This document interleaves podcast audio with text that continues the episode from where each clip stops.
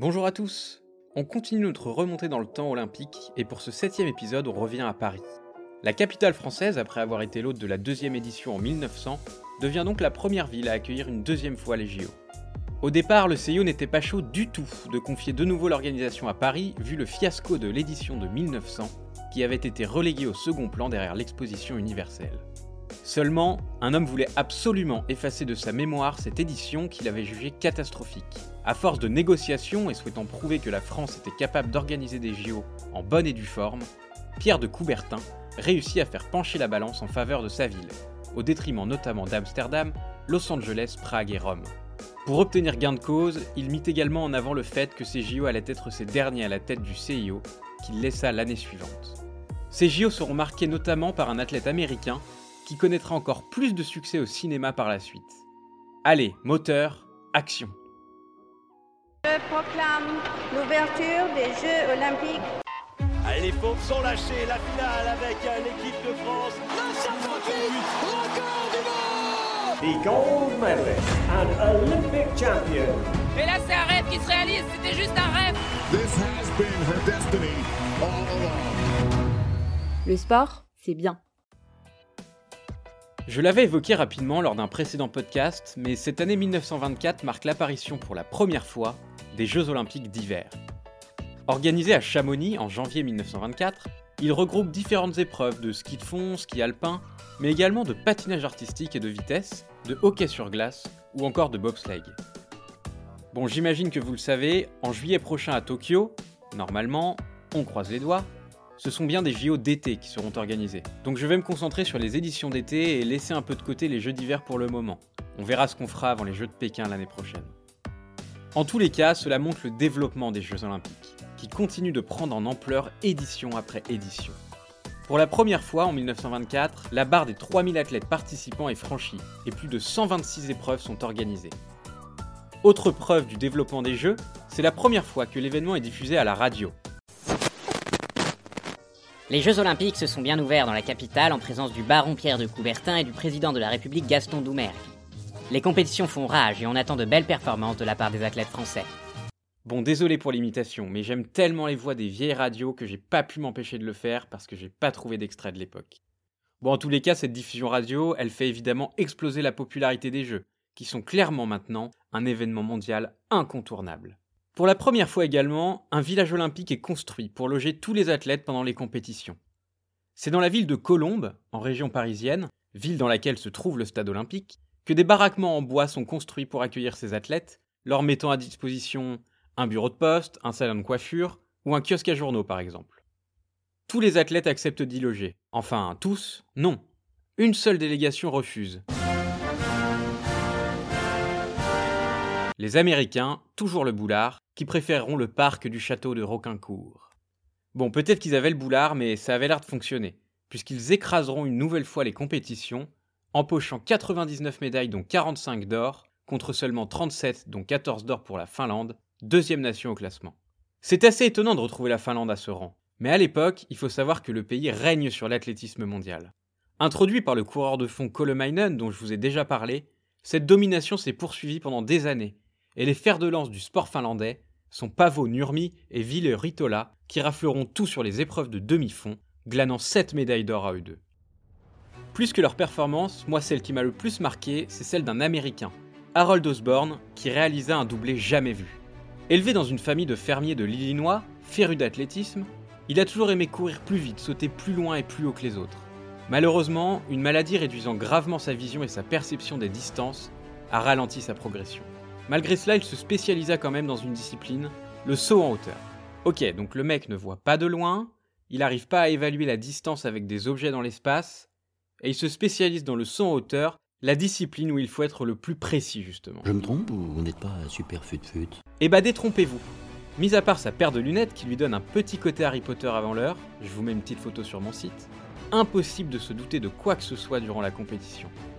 Il domina tous ses adversaires avec des sauts parfaits et s'adjugea sans contestation possible la médaille d'or. Et il ne s'arrêta pas là. Après son titre, il se dit qu'il pourrait s'essayer au décathlon. Pas le décathlon euh, Quechua, Font-Lafort, Martingot. hein. Le décathlon, l'épreuve ultime des athlètes, celle de Kevin Mayer aujourd'hui qui regroupe 10 épreuves d'athlétisme. De manière complètement inattendue, il fit la course en tête tout au long des 10 épreuves, se tenant dans un mouchoir de poche avec son compatriote Emerson Norton, favori de l'épreuve. Ce dernier se blessa au bras, l'empêchant de s'exprimer pleinement au lancer de javelot, l'avant-dernière épreuve censée être son point fort. Tenant le coup sur la dernière épreuve, Harold Osborne réalisa donc un doublé historique, puisqu'il est encore le seul à ce jour à avoir remporté le titre sur le décathlon et dans une autre épreuve lors de la même Olympiade. Malgré ses performances absolument hors normes, Harold Osborne n'est pas passé à la postérité autant qu'un autre Américain, Johnny Westmuller. Nageur, il remporta au cours de cette édition 4 médailles, dont 3 d'or en natation et en waterpolo. Il fut en plus de cela pendant des années le recordman du monde du 100 mètres nage libre, l'épreuve reine. Ses performances auraient pu suffire à faire sa réputation.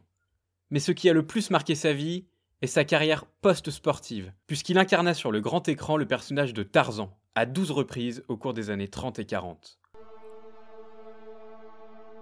Avant de connaître ses multiples succès dans les piscines et à l'écran, l'histoire de Wes Muller n'a rien de facile. Né en Hongrie, il émigra avec sa famille aux États-Unis à seulement 7 mois. Et alors qu'il n'est âgé que de 9 ans, il contracte la polio, maladie infectieuse pouvant causer des paralysies aux membres inférieurs et des problèmes respiratoires. Afin de lutter contre la maladie, son médecin lui conseille de pratiquer la natation. Signe du destin, il guérit peu à peu de cette maladie et continue de pratiquer la natation où il commence à exceller. Il souhaite alors participer aux Jeux de Paris, mais problème, il est devenu apatride suite à la chute de l'Autriche-Hongrie à la fin de la Première Guerre mondiale. Il est donc impossible pour lui d'y participer. Malgré tout, il décide de concourir sous le nom de son frère Peter Jr., qui lui est né aux États-Unis. Ce choix lui permet donc de tout rafler lors des JO de Paris. Plus largement, sa domination est telle qu'il ne perdra aucune course tout au long de sa carrière. Très très fort. Seulement, comme Suzanne Lenglen à la même période, le statut d'amateur est compliqué à gérer, car il interdit de gagner la moindre somme d'argent contre des performances. À 25 ans, il décide donc de se professionnaliser et donc d'arrêter les compétitions de natation.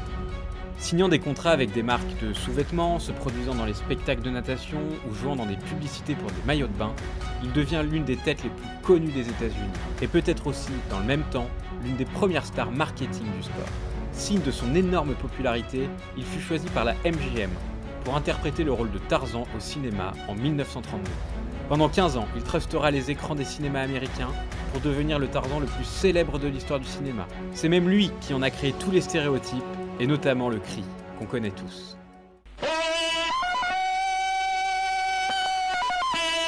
Sa fin de vie sera en revanche assez terrible. Accumulant dettes et procès suite à ses 5 divorces, il se retrouvera ruiné malgré les millions qu'il aura amassés au cours de sa carrière cinématographique. Il finira sa vie interné dans un hôpital psychiatrique et mourra d'un œdème pulmonaire à l'âge de 79 ans. Il n'en reste pas moins qu'avec la domination qu'il a connue tout au long de sa carrière, il est considéré aujourd'hui encore comme l'un des plus grands nageurs de tous les temps. L'aventure de Pierre de Coubertin à la tête du CIO se termina donc sur une bonne note. Il se déclara heureux d'avoir prouvé au monde que Paris pouvait accueillir et organiser les Jeux Olympiques, et quitta le CIO en déclarant, le plus sobrement du monde, J'ai fait mon œuvre. Au cours de cette édition, les Français termineront à la troisième place au classement des médailles, avec 13 médailles d'or, dont 3 pour l'escrimeur Roger Ducret. Un autre moment marquant de ces Jeux que je n'ai pas développé, ce fut les performances des athlètes britanniques Harold Abrahams et Eric Liddell, dont la vie fut immortalisée en 1981 dans le film Les chariots de feu que je vous conseille d'aller voir si ce n'est pas encore fait. De mon côté, je vous donne rendez-vous pour mon prochain podcast où on découvrira les Jeux d'Amsterdam aux Pays-Bas pour une nouvelle édition pleine d'anecdotes comme on les aime. Vous avez aimé?